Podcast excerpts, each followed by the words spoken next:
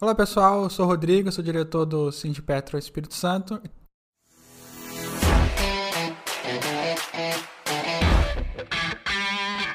Bom, no episódio de hoje a gente vai falar sobre o direito de greve e de livre manifestação que está sendo negado pela Petrobras.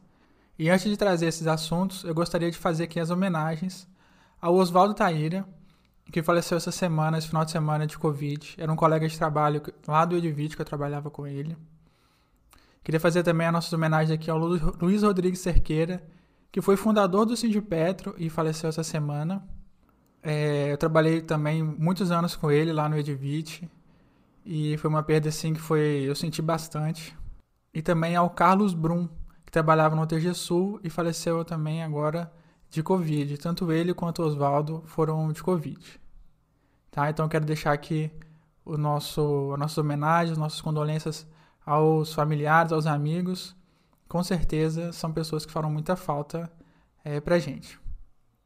E o outro assunto é sobre o direito de greve que está sendo negado aos profissionais da Petrobras, especialmente na PBio, que teve foi anunciada a venda, então a, o sindicato está tentando uma mesa de negociação com a Petrobras para que os trabalhadores sejam realocados dentro da empresa e não sejam demitidos ou qualquer coisa nesse sentido.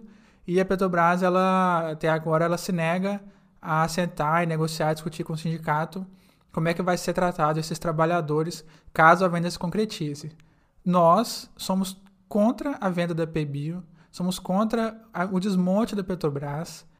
A gente sabe que a PBio, né, a Petrobras, ela teve na, na vanguarda da transição energética e a PBio é uma peça fundamental nessa transição e no futuro da Petrobras, né?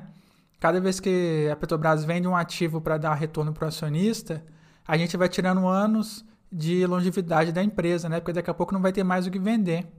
Então, a gente precisa que a Petrobras ela invista na transição energética e que ela invista no futuro da empresa e no futuro do, dos funcionários, na, su, na sua sustentabilidade e não que se desfaça de ativos na contramão do que tem sido feito por todas as outras empresas do mercado de, de petróleo e de energia. E aí tem uma, mais uma coisa que está ligado a essa, esse direito de greve, que eu vou até ler aqui, né?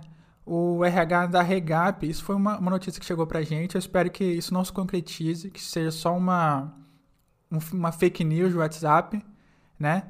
Mas diz que o RH da Regap informou que vai dar punição aos trabalhadores que participarem de atos é, e movimentos do sindicato na porta da refinaria.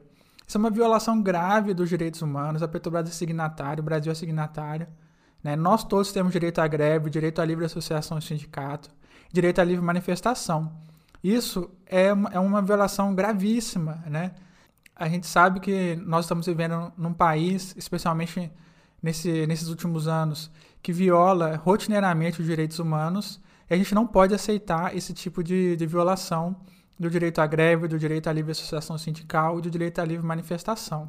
Tá? Nós repudiamos isso, a gente espera que isso não se concretize, que as pessoas possam continuar se manifestando, se associando ao sindicato, sem que elas sofram represárias da empresa por conta disso. Né? É um direito que nós temos e a gente precisa garantir esse direito para todos os trabalhadores e trabalhadoras.